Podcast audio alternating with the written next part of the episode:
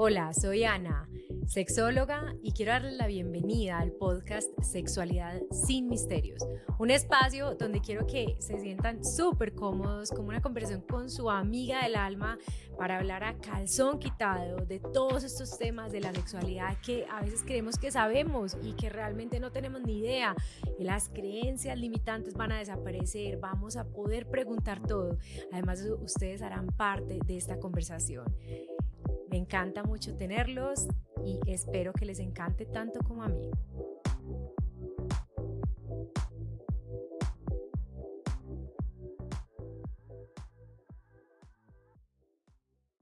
Bienvenidos a este episodio de este podcast Sexualidad sin Misterios.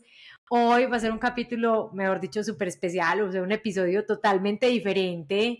Eh, más o menos las invitadas mías van a ser las protagonistas de este podcast y ellas me van a entrevistar a mí. Como sexóloga, eh, muchas veces tengo conversaciones con los padres cuidadores de adolescentes que me dicen, ay no, es que yo qué les voy a decir, es que todavía es un bebé, es que currucutú y todas las cosas. Yo les digo, los adolescentes ya quieren saber cómo ser buenos amantes, básicamente. Usted ya ahí tiene que hablar de la erótica del adulto, usted tiene que hablar de cómo cuidarse, pero también de cómo disfrutar y cómo conectarse. Entonces, esto es todo un tema. Eh, ya saben que también defiendo mucho el hablar de diversidad y que en esta época de exploraciones sean exploraciones de muchos calibres. Entonces, en este episodio, la entrevistada voy a ser yo. Y este par de personajes que tengo son psicólogas estudiantes que se interesaron por este tema y que se llaman Camila y Laura. Las voy a dejar que ellas se presenten para que les cuenten ustedes las motivaciones detrás de este episodio, porque fueron ellas las que me llamaron y yo les dije, esta información que vamos a hablar, saquémosla en el podcast mío de una vez porque estoy segura que servirá para muchas personas no solo saber las respuestas que yo voy a dar, sino lo que realmente sus adolescentes están pensando. Entonces, bienvenidas, entonces, Cami y Laura. Bueno, mucho gusto, yo soy Laura Yepes, eh, estudiante de psicología de segundo semestre y no, muy contenta por estar acá, la estoy súper contenta. Amé los efectos especiales, ya quiero hacer las preguntas pues sí, como decías, es básicamente como hablar, digamos, como de lo que nadie habla y de lo que todo el mundo quiere hablar.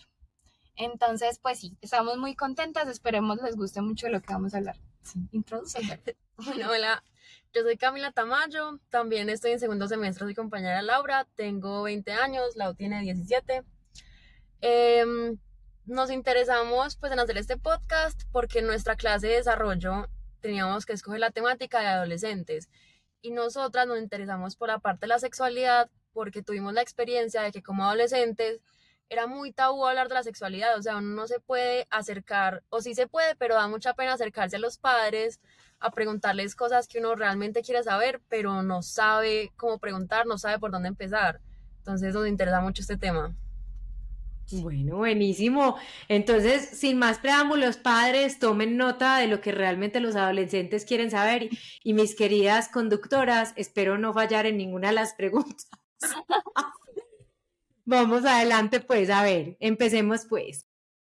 Bueno, entonces, eh, pues la primera pregunta que tenemos, o el primer, como la primera idea que queremos hablar es de cómo se empieza la sexualidad, pues a qué edad y si tienen los, los riesgos y beneficios de empezar muy temprano. Yo, pues nosotras investigamos un poco y en lo que leí, eh, leí que hay pues varios riesgos de empezar muy temprano, que es em, un riesgo más grande pues del embarazo adolescente, de contraer em, infecciones o enfermedades pues de transmisión sexual. De transmisión sexual. Sí e incluso para las mujeres hay un riesgo más grande de tener pues cáncer de cuello uterino, que no tenía ni idea que eso influía. Sí. Pues, bueno, listo. Entonces, perdón, Lauri.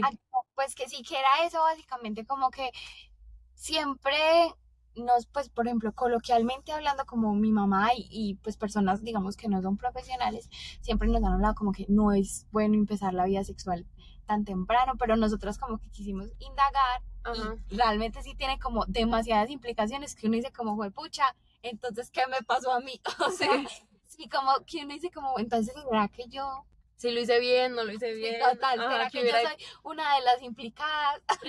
Entonces sí, pues como cosas que uno nunca le cuenta, que simplemente es como moralmente y socialmente no tengas sexo hasta los 30. Hasta que te cases. Exacto.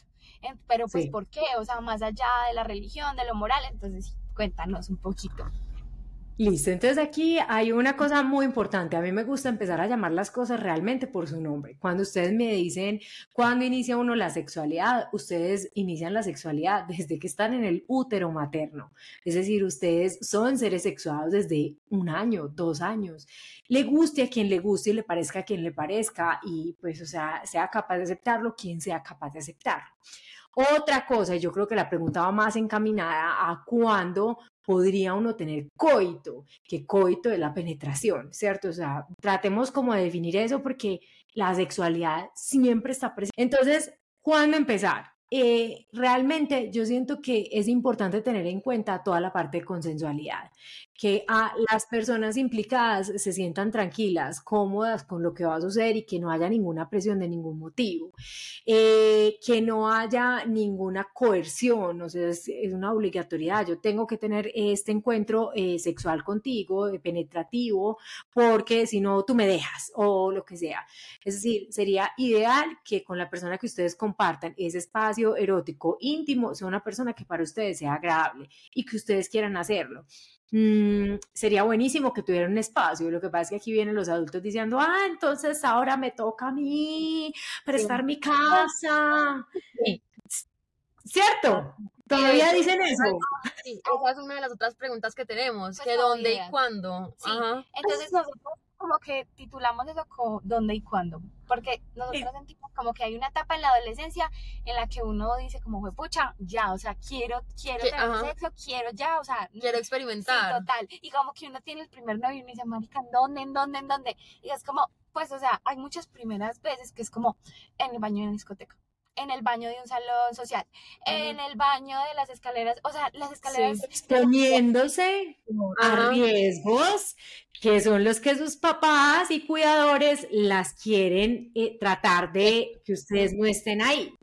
Entonces, ¿qué es lo que pasa? Que hay una dualidad. O sea, yo quiero que tú te cuides, pero yo no te doy condones, yo no te doy un lugar, tú no tienes dinero para pagar un espacio para ti y tampoco te presto el espacio que es seguro en tu casa. Y eso es una dualidad que ha existido desde hace muchísimo tiempo. Entonces hay papás que dicen, no, pues ahora tan, tan liberales, pues entonces. Pero de esos afanes y de esos momentos así, hay una cosa muy tenaz y es que las mujeres salimos perdiendo porque de cierta manera porque nosotros necesitamos tiempo de excitación para poder encender y ser penetradas. Entonces, las primeras experiencias eróticas son generalmente medio aburridoras y uno dice, pero ¿cuál es esto tanto que hablan? Porque es que uno se lo meten si uno no está preparado, porque uno tiene que estar rápido, porque entonces si no lo van a pillar y no hay espacio, y entonces uno, mejor dicho, el otro llega, se viene, disfrutó y uno queda como... ¿Ya? Como, sí. como ¿qué pasó? ¿Qué pasó? O sea, ¿en qué momento? Sí. Entonces, eh, ahí voy a decir una cosa, no, yo no creo, y esto es una cosa que a los, a los cuidadores les da muy duro, pero bajo las leyes específicamente de la regulación colombiana, los jóvenes tienen derecho a tener relaciones coitales desde los 14 años. ¿Listo? Entonces, le duela a quien le duela. Lo malo es ese, ese cuento del espacio. Es una cosa muy difícil de negociar, eh, pero siento que ya hay más adultos como entendiendo eso y dando las herramientas para que vos puedas tener espacios de calma y paz donde puedas conectar realmente íntimamente y no tenga que ser como ya, o sea, se fue. Eh, entonces, eso diría yo que empezar muy temprano lo que hace es que tú estás como demasiado, yo, yo, diría, vulnerable frente al poder. Es decir, yo creo que los adultos lo que quieren decir detrás de no inicies muy temprano es, me quiero asegurar que tú realmente tengas el poder de decir que no si quieres o de parar las cosas cuando tú desees. Es decir, te quiero proteger. Mm, no creo que es como, ay, eh, pues, o sea, te va a ir como el chancro XX si empiezas a los 12, eh, 13 sino que ellos se preocupan enormemente por que haya un nivel de madurez y conciencia para lograr no tener de pronto estas, estas eh, interacciones donde realmente no hay cómo decir que no. Eso es, yo creo que es la más grande preocupación de un adulto. ya que hablas de eso y pues estamos como tocando el tema de la primera vez, que es como normalmente se le llama. La primera vez de penetración. Exactamente. Nosotras queríamos hablar, pues, un ítem que lo decidimos nombrar. ¿Cómo les explico que esa no fue mi primera vez? Y es que, digamos. ¿Quién que, es? Ya, vamos a, ya a vamos a desglosarlo. Mira, pues para nadie es un secreto, digamos que en la actualidad hay muchísimos casos de abuso sexual eh, con niños. Entonces, digamos que hay muchos eh, escenarios. El primero es que se reconoce desde niño y digamos que los papás saben, no sé qué, le dan manejo. Otros es que es en la misma familia, de hecho en el mismo hogar. Entonces es algo un poco más difícil de llevar. Otros es que... Ese es el más típico. Sí, total. Y otros es que simplemente como los papás saben, uno sabe, pero uno es como, mm, no sé, no. Y cuando crece y empiezan como, ay, no sé qué, pues ya has culiado, bla, bla, bla. Es que a vos te violaron, entonces vos no sos Ajá. virgen. Ah, sí. pues... Entonces empezamos. ¿Usted ya ha tenido sexo? No, yo no he tenido sexo. ¿A usted nunca le ha tocado? Tocado? Sí, pues a mí digo, un día, no sé qué. Ah, pero entonces usted ya tuvo sexo. Pues nada, vos ya no sos virgen. Y es como, no, pues sabes, yo no, jamás eso fue un proceso en el que yo dije, sí, me parece, hagámoslo. O hagámoslo así, no me gusta así. Entonces digamos que es como una imposición social que si hay penetración, si te tocaron, si todo, ya, no eres virgen, no eres virgen, pero entonces, ¿dónde queda la parte en la que yo digo, no estaba consciente de que eso estaba pasando? Pues abusaron de mí, de mi vulnerabilidad, pues no había un control. Entonces, nos parece un tema muy bacano de tratar. Sí, porque no fue una primera vez deseada, o sea, la primera vez deseada ya puede ser en otro momento cuando ha superado el abuso, otra pareja, que ya sí esa persona considere como, esta es mi primera vez. Mira, yo te voy a decir algo. Primero que todo, técnicamente hablando, vos, o sea, respecto si el abuso fue una penetración, técnicamente hablando, vos no serías virgen. O sea, técnicamente hablando. O sea, yo entiendo lo que ustedes quieren decir. Esta es mi primera vez donde yo sí deseo hacerlo y vengo porque a mí me da la gana y voy a conectarme con lo que yo quiero y disfruto. ¿Cierto? Esa sería la primera vez de eso. Sin embargo, yo creo que, por ejemplo, en la edad de los adolescentes hay como un gran peso en, eh, en en la virginidad, sobre todo femenina, masculina, nada, o sea, nadie, nadie le dice a un hombre, ¡ay, no, tú no eres virgen! ¡Qué desgracia! O sea, ¿qué vamos a hacer contigo? Que ese pipí lo has usado un montón de veces. Ya Cero. No puedes usar, ya no sos puro, nada, nada.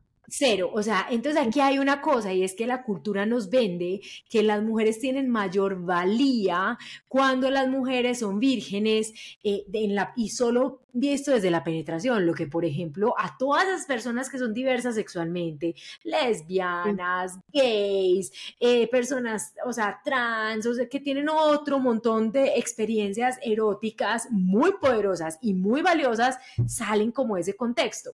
Pero entonces esta, esta sensación cultural de tú eres más, tienes más valor mientras más te parece a la Virgen María, mientras más desconectada estés de tu sexualidad, mientras más limpia y pura seas, es una real cagada, porque porque lo que hace es que nosotras nos desconecta del placer y entonces es como si estuviéramos de espectadoras en un encuentro sexual, supongamos heterosexual, pero simple y llanamente para el placer de la otra contraparte. ¿Y cómo así? ¿Dónde estamos nosotros? ¿Y qué queremos nosotros? ¿Y cómo alzamos la voz diciendo, es que eso no me gusta a mí, yo quiero estas otras cosas? Mientras que en el masculino lo que se hace es un empuje y una obligatoriedad de conexión con el placer pero solo a través del el pene, muy reforzado por la pornografía, tanto para un género como para el otro. Entonces, casi que el hombre lo único que piensa que es sexo, y miren que la primera pregunta que ustedes me dijeron, estaban hablando de coito, pero me dijeron sexo, lo cual es totalmente sí. falso. Entonces, a ellos es como, ten, mientras usted más experiencia tenga, mientras usted en más hueco lo haya metido, pues entonces mayor valía tiene usted. Entonces, ¿qué pasa con esto? Puede que en la adolescencia no se note, habrá mujeres cuya energía sexual sea desbordante, pero que finalmente la sociedad empieza a, a como hacerles como, uy, no, qué mal, qué mal, qué mal. Pero ¿qué pasa en la adultez? Entonces empiezan estas mujeres a apagar su llama lentamente, a que su energía se quede por allá muy, muy por debajito, porque es lo que tienen que ser, es la porcelana en la que se tienen que convertir y entonces, los hombres que siempre han estado conectados con su placer, con su pene, con su sabor, con su todo, empiezan a decir, pero es que vos, ¿qué te pasa? Es que a vos no te gusta nada, es que a vos todo te sofoca, es que vos nunca querés, es que, ¿qué es lo que pasa? y ese es el ruido que se sigue reproduciendo cuando están estos dos estereotipos o roles de género sexuales en activo. Totalmente de acuerdo. Eh, yo quería, ahora que mencionas la, pornografía, yo quería hablar un poquito de los efectos que tiene empezar a ver, consumir pornografía en la adolescencia y en la adolescencia temprana, porque pues de lo que yo he visto, para, tanto para los hombres y para las mujeres, crea unas expectativas completamente irreales, piensan que todo lo que pasa en la pornografía así debe ser el sexo, que para las mujeres piensan que todos los hombres del pene deben ser gigante, que todas las mujeres deben ser de cierta forma, deben sonar de cierta forma. Entonces, pues, quería saber tú qué opinas. Yo tengo un capítulo completo, o sea, un episodio completo en el podcast dedicado netamente a la pornografía y su papel, y te digo que hablé 45 minutos solo de ese tema.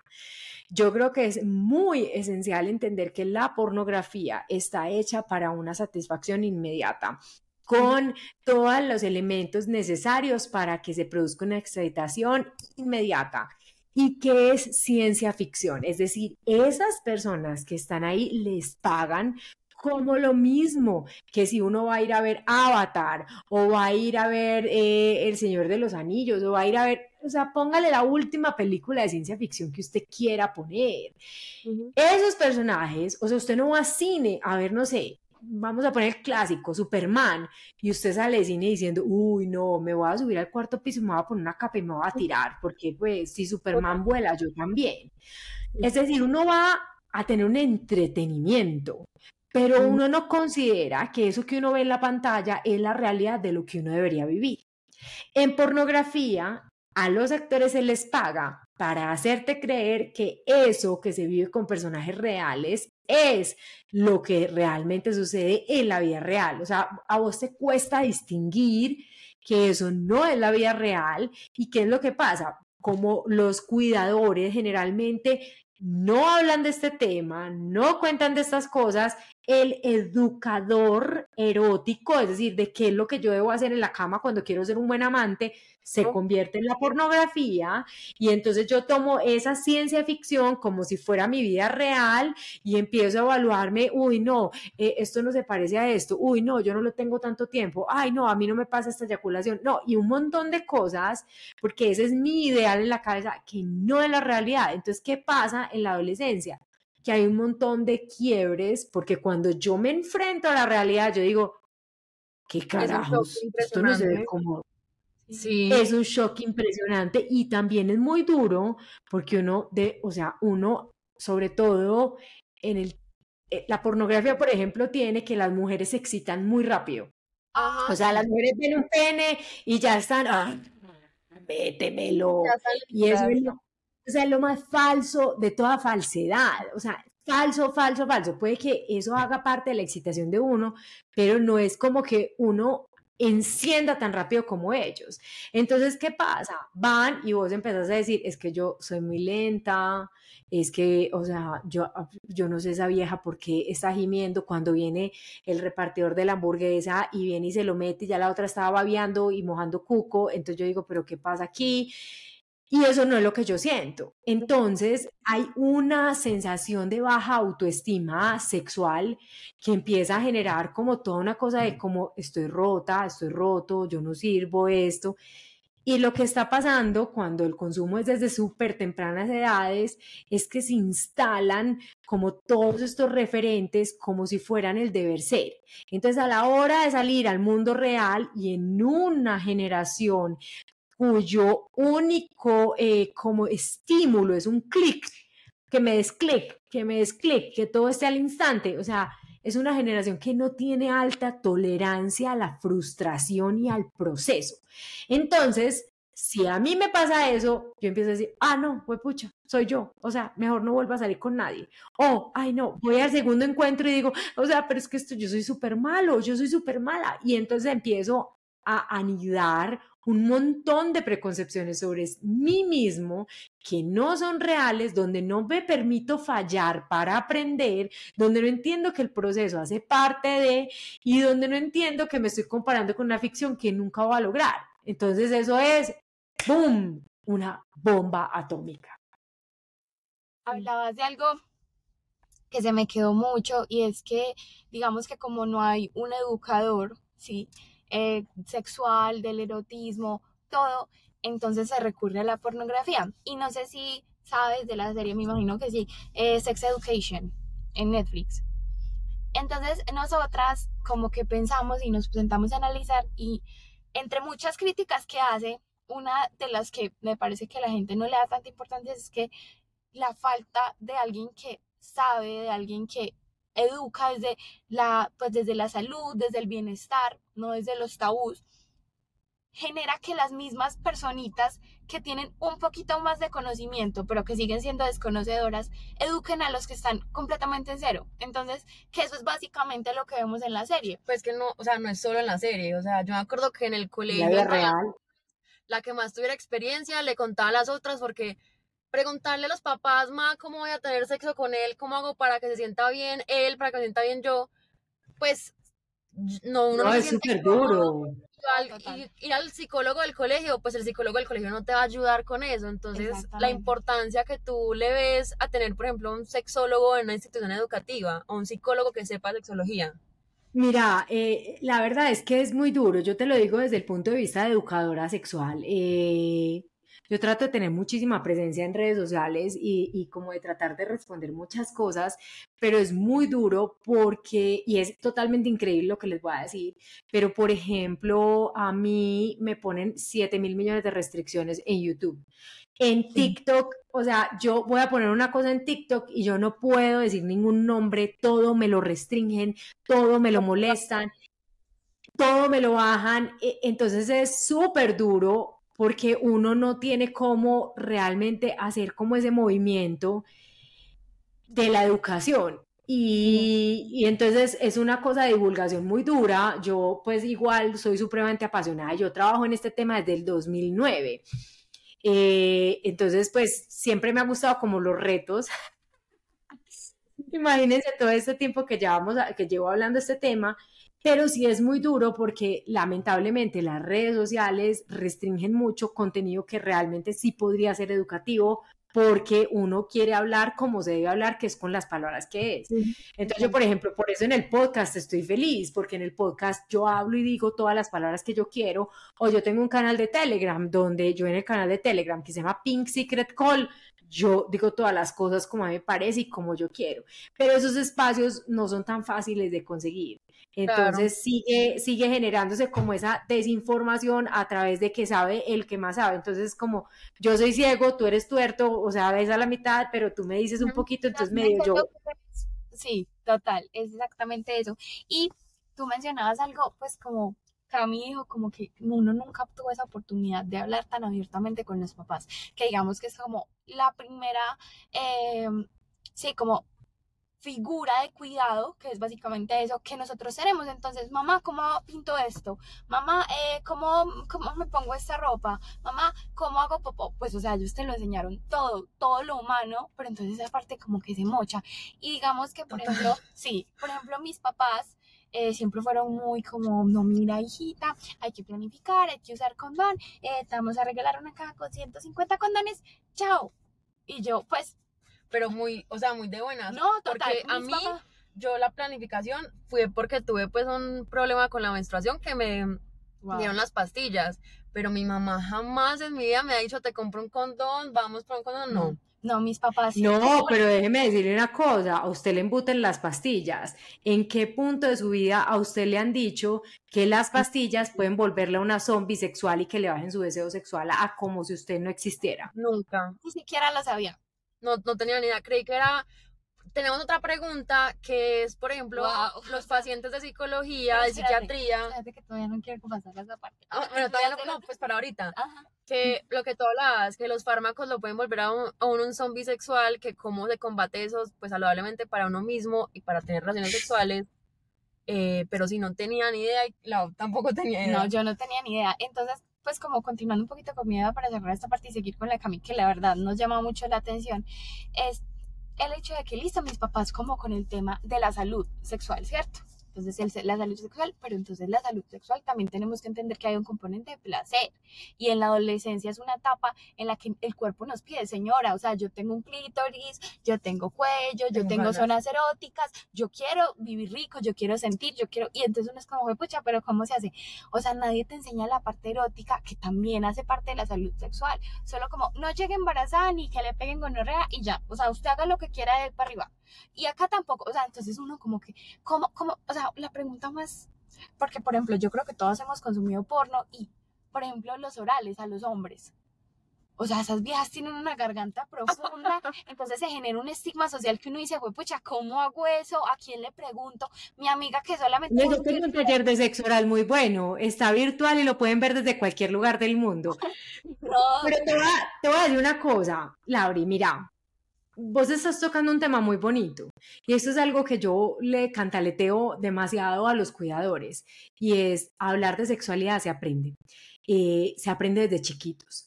Yo configuro a un ser humano desde muy rápido, muy rápido, sobre si me cae bien, no me cae bien, puedo hablar, no puedo hablar, puedo decir esto, no puedo decir esto. O sea, con, con mucha rapidez yo lo hago.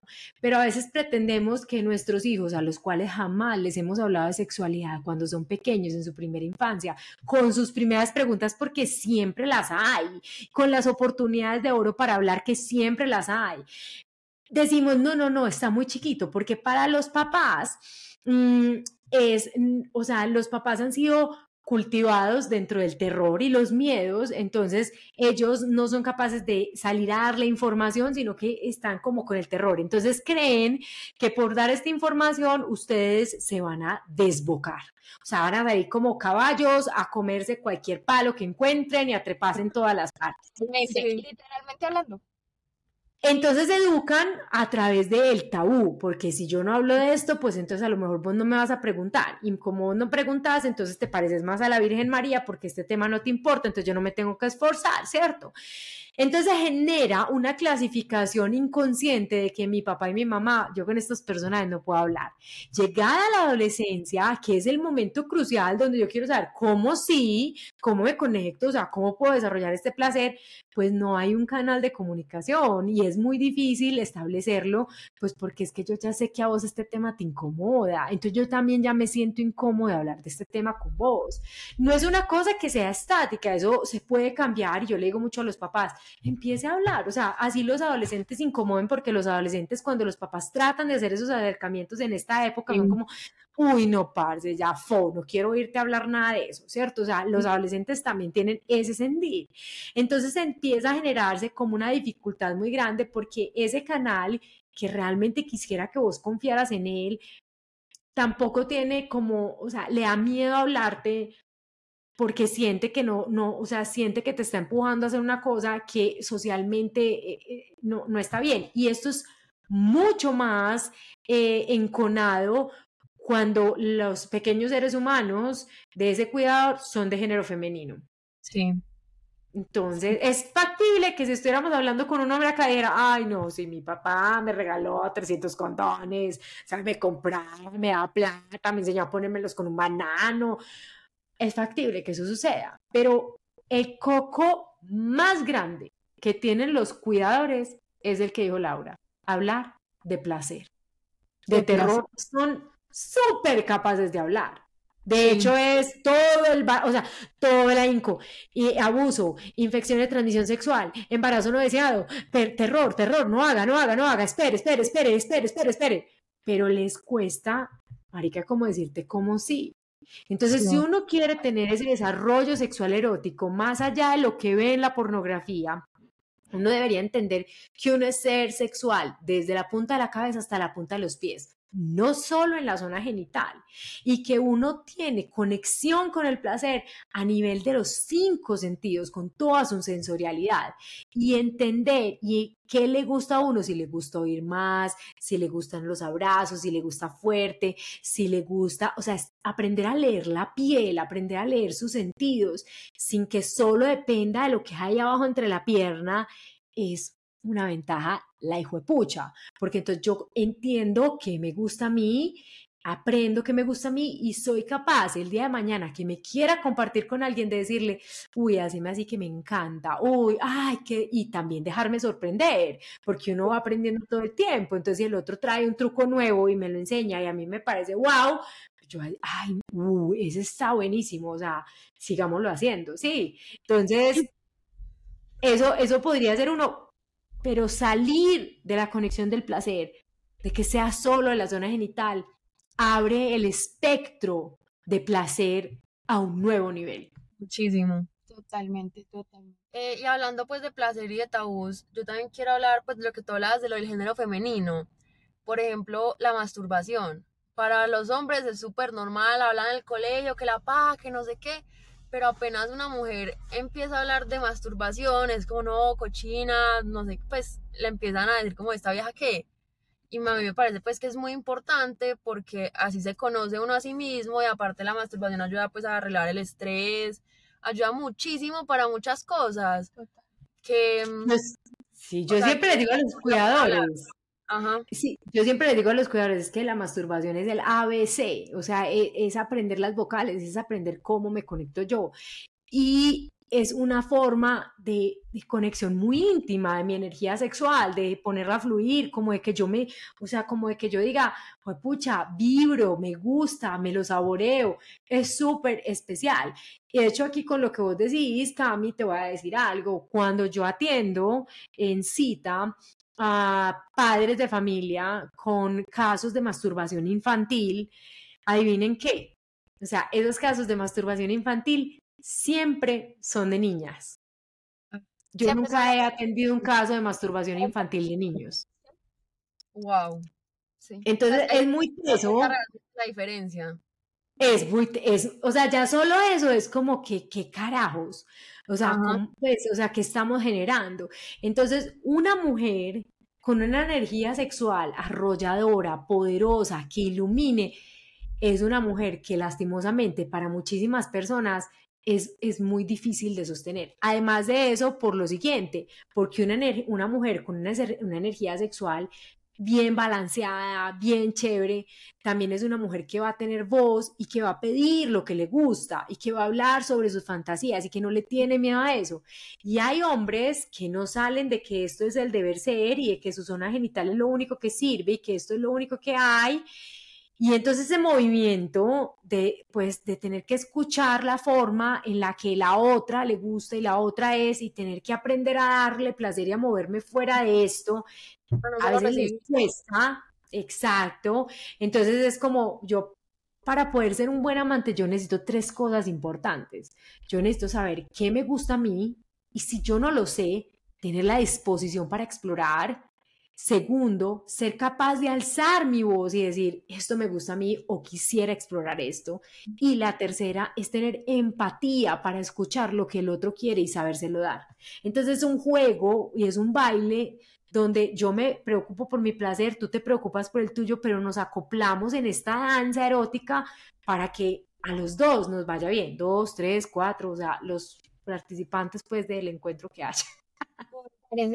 súper gracioso que finalices la, pues como la intervención con eso, porque nosotras, pues como socializando y pensando así, vimos como, pucha, a mí en la vida, pues yo tengo amigos que no son hetero, amigas, amigos que no son hetero, y estudiamos en el mismo colegio, nos conocemos desde chiquitos, y en la vida nos explicaron, bueno, entonces, eh, cuando uno tiene sexo es cuando el hombre eh, y un hombre y una mujer se aman, entonces el hombre le mete el pene en la vagina a la mujer y ya.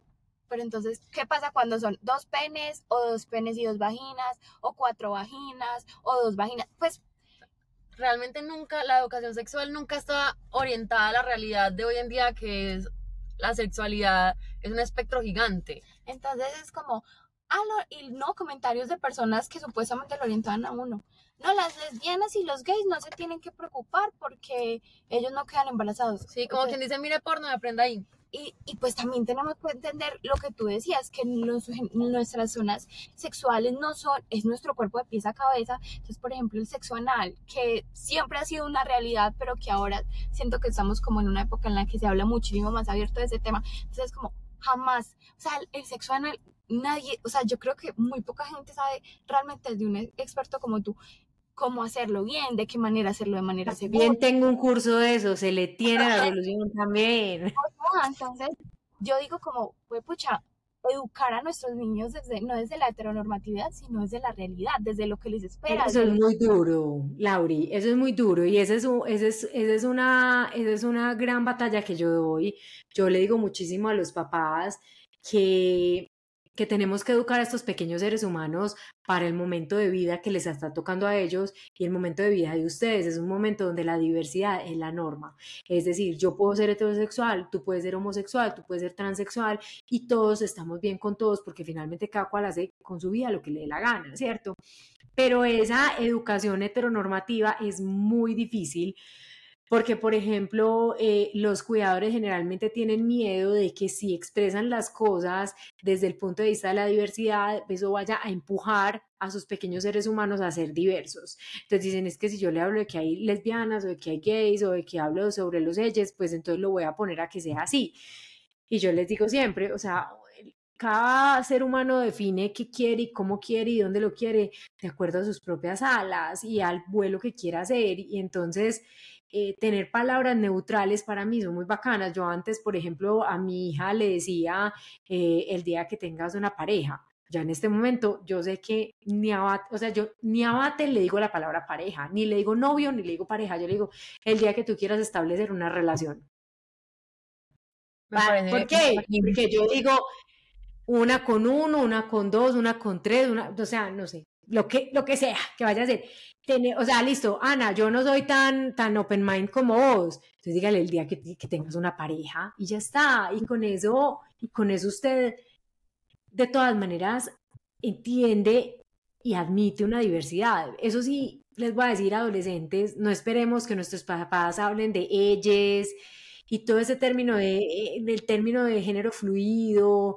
Eh, o sea, ellos para ellos a duras penas ya entender que hay trans y cuál es la diferencia entre transexuales, transgénero y todo este cuento ya es como, pues es una cosa que les cuesta un montón porque no fueron educados en eso, pero ojalá los cuidadores fueran capaces de, eh, educar no en la heteronormatividad, aunque yo creo que no se dan cuenta. Mira eso que vos decís. Y mira que la pregunta, la primera pregunta que me hiciste es súper heteronormativa. Es que hablar de virginidad, hablar de primera vez, es heteronormativo, o sea, y uno debería entender que la virginidad eh, se pierde independiente de que uno eh, tenga un coito, uno va perdiendo la virginidad y tú mismo lo dijiste, Lauri, por cada nueva acción que haga. Entonces, de manera que si uno tiene 50 y hace por primera vez XX, pues parce, XX perdió la virginidad de eso. Exactamente. Total. Y pues hablando como un poquito sobre eso, eh, retomara la pregunta de los fármacos. De lo que decías de las anticonceptivas. De las anticonceptivas. Bueno, entonces... Pues también nosotras, eh, de las anticonceptivas y pues también nosotras como en el campo de la salud mental, para nadie es un secreto que ahorita hay muchas personas que tienen pues eh, tienen recetas con respecto a trastornos o enfermedades mentales pues que necesitan como ciertos fármacos y que los toman con mucha regularidad eh, muchísima regularidad, tres veces al día, una vez antes de dormirse, básicamente que hace parte de nuestra realidad y de, pues, y como de la calidad de vida. Entonces, ¿cómo eso nos puede afectar a nosotros en nuestra, pues, como rendimiento sexual y, el, y el, las ganas de tenerlo? Porque también son las ganas. De hecho, yo estudié con una, eh, ella era una chica transexual y eh, ella estaba como con el proceso hormonal y ella nos decía como, en serio, yo no tengo ganas de nada. Pues, o sea, a mí eso es un, eso es un contra de estas hormonas que me están, pues, que me están, pues, como aplicando. Y es que no tengo ganas, al cero, o sea, al cero. Ella tenía su pareja y al cero, nada, nada. Entonces eso como también puede afectarnos. Sí, pero pues, o sea, por ejemplo, no solo las hormonas, por ejemplo, a mí me ha pasado, yo tomo pastillas psiquiátricas y hay momentos en que a mí no me provoca nada, ni conmigo, ni con los demás, y el psiquiatra me dice, ¿cómo vas con el libido? Yo le digo, pues la verdad, nada, pero pues para tratarme la ansiedad, no, no las pastillas. ¿Líbido qué es eso? ¿Líbido qué es eso? ¿Dónde está? O sea, ¿qué, ¿qué, significa eso? Ajá. No, sí. Mira, Aquí hay, aquí hay algo muy importante que les voy a decir. Yo soy súper defensora, pues, como de la salud mental. De hecho, pues, en el podcast eh, tengo como tres o cuatro episodios hablando de salud mental, aunque es un episodio, aunque es un podcast netamente de sexualidad, pues esto es algo que definitivamente tiene, pues sería súper bueno que oyeran uno de transitar las emociones, o sea, aprender no a, a, pelear con las emociones, sino a ser capaz de transitarlas. Pero esto es algo que, que es muy duro. La, la, escuela médica occidental nos... Eh, esta es mi percepción personal. Listo, ah. esto no lo voy a decir como sexóloga, esta es mi percepción personal. Yo creo que nosotros vivimos en un mundo demasiado acelerado, eh, demasiado tóxico, o sea, nuestras vidas están construidas en, en un sistema que es insostenible y que es lo que nos tiene afectados eh, mentalmente. Estamos pendientes de las retribuciones inmediatas y también eh, no aprendemos a no tenemos esa tolerancia a la frustración. Entonces, yo voy a, eh, a generar nuevas relaciones, eh, las nuevas relaciones para tener una profundidad que realmente me sirva a mí como sostén emocional, requieren superar obstáculos. Listo, es decir, yo puedo tener una mejor amiga y si peleamos, diré, pues next, me consigo otra, pero entonces yo voy a pasarme la vida next, next, next y nunca voy a tener como una persona a la que yo me pueda genuinamente abrir y mostrar en mi vulnerabilidad. Listo. Entonces eso se combina un poco con que toda esta, eh, pues todos estos doctrices, directrices, perdón, que nos dan pues desde la academia, casi que es como para tapar, o sea, como, son como paños de aguatilla, o sea, como tape, tape, tape. Y, y es como, usted siente mucha ansiedad, usted no puede parar esos pensamientos, o sea, usted cuando le dicen pare, respire, baje la carga académica, baje la carga acá, usted no tiene que ser perfecta, no importa si se demora más, o sea, listo, vive y sienta la, la, ansiedad, pero sea capaz de sacar lo mejor de ella. O sea, a ti no te enseñan a transitar esas emociones desde lo que pasa en el cuerpo, sino solo desde la mente, entonces parches, parches, parches. Usted tiene gastritis, omeprazol. Usted tiene, le volvió a dar gastritis, más omeprazol. ¿Por qué? Porque usted necesita no pensar y seguir funcionando en el mundo tóxico en el que usted vive así su, su cuerpo le grite, o sea, que pare. Entonces, cuando yo tengo estos procedimientos de, pues, de salud mental, y ni siquiera hablemos de salud mental, hablemos de quimioterapias, hablemos de un montón de medicamentos que hay, el 25% del vademecum médico me puede generar bajo deseo sexual. Entonces ya per se yo tengo probabilidades importantes que los médicos rara vez te dicen. Es decir, a ti te recetan las pastillas anticonceptivas y nunca te dicen, tienes que revisar que tu libido esté bien, cero, a ti te hablan de los granos, te hablan de no sé qué, no sé, o sea, no te dicen nada. Listo, a ti te mandan eh, toda la parte de ansiolíticos, que es lo que tú decías.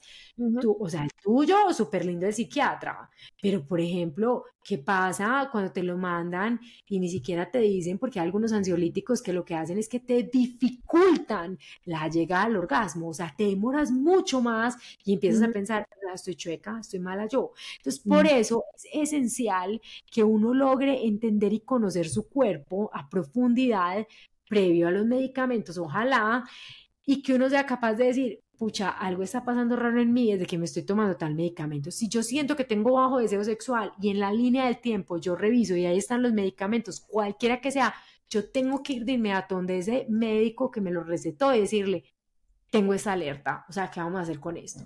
Porque hay diferentes formas de tratamiento para las enfermedades o las situaciones que usted tenga. Entonces, consultar con su médico es esencial para saber qué hacer. Supongamos, a mí mi médico me dice, amigui, se fregó, pero yo no sé, ovarios poliquísticos, o sea, por ejemplo, mucha gente habla de los ovarios poliquísticos y la medicación, que no puedo dejar las hormonas, que no sé qué, no sé qué. Ya hay ginecólogos que hacen tratamientos para ovarios poliquísticos sin hormonas, o sea, con tratamientos naturales. Sí lo hay, lo que pasa es que hay un hay como un gran vínculo entre estos medicamentos y, la, y los médicos. Digo, no es que esté mal, pero cada cual debe poder definir si acepta o no esas condiciones, porque cuando tú acudes a ese especialista y no conoces todas las cosas, estás aceptando porque confías, pero empiezas a darte latigazos tú sobre ti misma o ti mismo. Listo. Entonces, si mi médico me dice, imposible, amigui, usted tiene que seguir con esa vaina, entonces yo necesito saber y necesito entender que tengo que darle y remarle más duro para poder conectar con mi sexualidad. Tengo que darme más tiempo, tengo que conectar con otras cosas, tengo que hacer ejercicios donde yo le dé gasolina a mi cerebro, donde yo me pueda conectar, porque me voy a conectar, o sea, ya arranco con un escalón abajo. Entonces, no es que yo no pueda subir las escaleras, sino que tal vez me va a costar un poquito más. Entonces, también esa sería la cosa si usted definitivamente pues no puede hacer nada con sus medicamentos. Pues tú mencionabas ahorita como otras alternativas, eh, digamos como respecto a los medicamentos que nos afectan de esta manera. Yo creo que también es importante hablar un poquito de que pues la población a la que la que estamos tratando en estos momentos son adolescentes y que hay muchas realidades, ¿cierto? Entonces, por ejemplo, mm, hay muchas realidades de una niña en un colegio público que solo tiene, que tiene a su mamá porque sus papás lo dejaron y tiene siete hermanos y ella debe cuidar de sus siete hermanos. O sea, en esos momentos, digamos, la mamá no puede parar su, su voltaje, su, o come o, le, o, o saca el espacio, o sea, hay muchas cosas que, digamos que idealmente es lo que tú decías, eso es lo que queremos y lo que uno espera como para cualquier adolescente, pero sí también como, como, güey, pucha, qué duro, ¿no? Como uno crecer en un mundo, tú misma lo decías, tan tóxico, en el cual muchas personas simplemente no, no constan, no cuentan ni siquiera con ese adulto que le diga, no tenga sexo, no, no, no cuentan ni siquiera con eso, no cuentan ni siquiera con un cuidador estable, entonces, pues sí, también como, como qué hacer con esas personas, esas personas con un yo creo que primero la toma de conciencia eh, y bajo mis posibilidades lograr hacer algo que para mí sea viable, eso es demasiado importante. Esa mamá que me estás poniendo en ese ejemplo esos siete niños, eh, no es solo la adolescente que me estás hablando, esa mamá debe vivir más atropellada que esa adolescente de la que estás hablando. Y entonces eso se repercute definitivamente en la adolescente porque los cuidadores terminan siendo unos espejos muy bonitos de nosotros y ustedes como hijos, nosotros nos vemos en ustedes ¿cierto? Entonces, si yo no tengo la posibilidad, porque mi vida es súper acelerada y tengo que sobrevivir, eh, yo creo que uno, uno puede sobrevivir, el cuerpo está hecho y uno está hecho para sobrevivir, ¿cierto? ¿Qué es lo que pasa cuando se vuelve este estrés crónico como ya tóxico? Cuando yo ya he salido de eso, supongamos yo ya soy no adolescente, sino que empiezo mis 20 o así, empiezo a trabajar y empiezo a poder vivir o a sacar la cabeza y a decir, pucha, ya me puedo relajar un momento, pero yo no lo hago porque sigo en esa dinámica. Entonces yo creo que aprender a hacer lo mejor que se puede con las herramientas que se tiene debería darse y ser el consejo para cualquier momento de vida y con cualquier condición en la que uno crezca. Si yo crezco en esa condición, definitivamente, pues en mi mundo ideal yo tengo que buscar cómo comerme a mi novio o a mi novia y voy a buscar que sea en el baño y que sea cortico, pero voy a buscar cómo me gusta a mí. O sea, yo tengo que aprender. De hecho, muchas veces esas cosas también pueden hacernos más recursivos. Cuando hablamos de la pornografía y por qué me conecto con la pornografía y puede ser como maluco, es porque la pornografía te genera como, o sea, a veces la gente se queda como dependiente de que ese estímulo sea el único que funcione para la excitación. Entonces, en el caso de esta niña, hipotética que estamos hablando, parce, pues, o sea, cómo me siento yo feliz con lo que tengo y lo que puedo hacer. Y más adelante ir cambiando a medida que las condiciones van variando. Pero si yo tengo un nivel de sobrevivencia, tengo que sobrevivir. Pues sí, ese, ese es el primer papel que tengo que hacer, sobrevivir, porque para eso estamos generados nosotros. Qué lindo. Bueno, Ana, nosotros pedimos, le pedimos al público que nos mandaran algunas preguntas anónimas el público está entre los 17 y los 20. O sea, más o menos la misma población de la que estamos hablando. Adolescencia media, tardía y ya como adultez joven. Y pues hay algunas que, hay unas que nos parecen charras, pero interesantes. Hay otras que preguntan mucho. Y a ver, ¿con cuál empezamos con esta? Mm. Bueno, pero ya llevamos como 50 minutos, que es la largura, hágale a ver. tres preguntas. Sí, tres. Hágale, no, vamos, vamos. para- Ah, sí, unas que sean rápidas y yo contesto lo primero que se me ocurra. Sí, sí, listo. Esta nos pareció charra, pero interesante porque pues en mis compañeros del colegio algunas veces les pasaba y dice, ¿por qué se me para el pene así de la nada? Por ejemplo, antes de una exposición en el colegio. No, es que en la adolescencia hay como... En la adolescencia las hormonas empiezan a funcionar y es una montaña rusa súper intensa. Lo que pasa es que a nosotras las mujeres no se nos nota tanto, pero, pero para ellos es muy duro porque es el momento de vida donde ellos aprenden a controlar sus impulsos y a entender las cosas. Entonces puede haber detonantes de estrés o de nervios o lo que sea y ellos en ese punto están como aprendiendo a controlarlo. Entonces si te pasa eso, eh, simplemente, o sea, eh, no, pues como que trata de pensar una cosa que no te guste o algo, trata de ver cómo lo controlas, pero aprender ese control hace parte de la adolescencia. Bueno, otra que nos pareció muy, pues como que nadie, no pensamos que lo fueran a preguntar y es, ¿tener relaciones sexuales anales tiene el mismo riesgo de contraer enfermedades de transmisión sexual que las vaginales? No, incluso puede tener más, o sea, puede, pues, puede tener más. eh, el sexo anal eh, puede tener más, eh, un poco más de posibilidades, porque si no se practica bien y hay como rasguñones o como heridas por fricción, puede tener mayores puntos de contacto para tener esas infecciones pasando de un lado al otro. Entonces, por ejemplo, para sexo anal es muy importante también siempre tener condón, pues hacerlo con tiempo eh, usar un lubricante adecuado porque el ano no lubrica y sobre todo tener paciencia porque uno necesita excitación y dilatación para poder tener esa práctica de una manera tranquila. Listo. Y por último, una pregunta que me pareció interesante porque nunca en la vida me hablaron de esto. Porque hay mujeres jóvenes que sufren de resequedad vaginal. ¿Está mal esto? ¿Alguna recomendación de lubricante en especial para estos casos?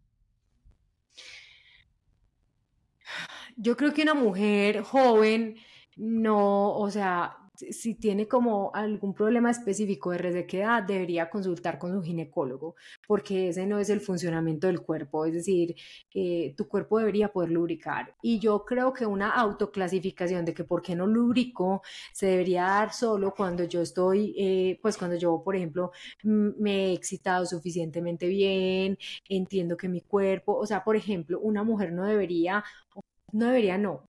Debería tratar al máximo de darse suficiente tiempo de excitación antes de llegar a la zona genital. Es decir, como por ejemplo que a mí me den un beso y a veces uno como que dice, uy, y, y- como que abajo el genital le hace como, o sea, como así. Ah, si se ríen les ha pasado. Listo. Bueno, hay veces que, por ejemplo, si el encuentro, supongamos es con un hombre, el hombre llega, le da uno un beso cortico se lo trata de meter y uno es como, pero espera, espera, o sea, pero, o sea, pero, pero, pero, pero, ¿qué pasa acá?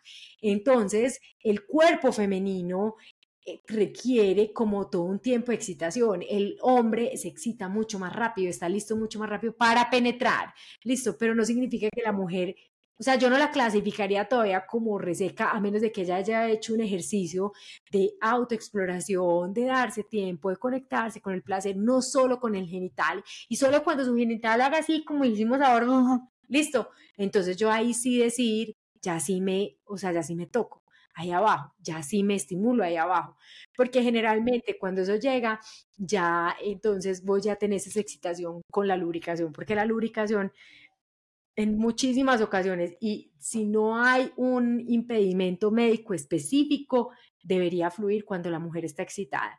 Sin embargo, si no se da, acudan a donde un ginecólogo para que le revise el tema o un fisioterapeuta de piso pélvico que también lo puede revisar. Súper bien. Bueno, eso Ana, yo creo que eso es todo. De verdad, gracias por el espacio. Fue un espacio de enseñar también, pero también nosotras quedamos como, Aprendimos mucho. sí, choqueadas, cosas que uno ya pues no sabe. Y me parece un espacio de verdad muy valioso. Muchísimas Sí, gracias. muchísimas gracias por abrirnos esta puerta. Pues de verdad fue más de lo que pudimos imaginar para Sí. este proyecto. Qué podcast tan lindas. Bueno, a ver, yo quiero hacerles entonces una pregunta. Cada una me dice cuál fue la cosa que más se le quedó de este episodio. La cosa que más me quedó. pues es que estoy como procesando. A ver, a mí me gustó mucho como yo como que no sabía muy bien cómo explicar. Por ejemplo, con mis papás lo que conté que ellos me habían enseñado muy bien cómo cuidarme en salud, pero nunca la parte erótica. Y que tú mencionaste eso, como de que nos enseñan cómo, pues como toda la parte, pero olvidamos la parte erótica y del placer. Entonces yo quedé como, pucha, sí es algo que existe, o sea, no es algo que, como que yo estoy desbalanceada y mis papás me lo enseñaron, como que sí fue ese pedacito el que les faltó. Entonces eso me pareció muy curioso porque nadie lo había nombrado de esa manera. A mí me pareció curioso eso por el sentido del placer, porque a uno, pues en mi casa, todavía son muy, un poquito reservados y pues lo que me enseñaron toda la vida es el sexo después de matrimonio y es para tener hijos. En ningún momento pues se habla como del placer de disfrutar con la pareja. Entonces eso me parece muy importante que los padres sepan que pues sus hijos quieren disfrutar de placer en la vida y el placer sexual es uno muy importante. Y también me pareció muy interesante pues que le digas a los padres la importancia de abrir un espacio para hacer esto de manera segura, porque como digo, en mi casa siempre era, hazlo, pues, o sea, puedes hacer lo que quieras, pero no en mi casa. O sea, mi casa se respeta, pero o sea, qué lugar más seguro que yo usar mi casa y no irme a la casa de, de un hombre que nunca ha ido por allá, los papás no sé quiénes son, no sé quién hay en la casa, entonces me pareció muy importante esa partecita. Sí. Difícil de entender y difícil de que los adultos lo hagan, pero bueno, ahí estamos en la lucha. De todas maneras, niñas, me encantan este tipo de iniciativas.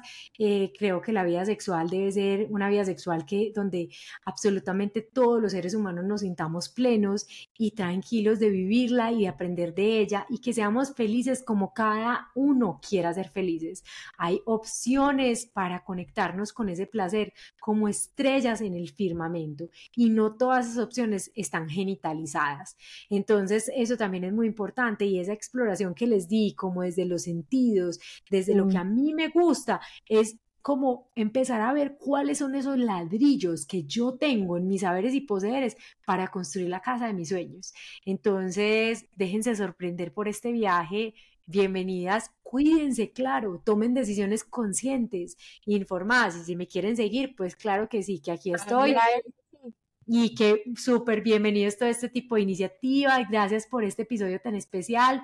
Eh, me encantó haber sido la entrevistada, la entrevistada esta vez.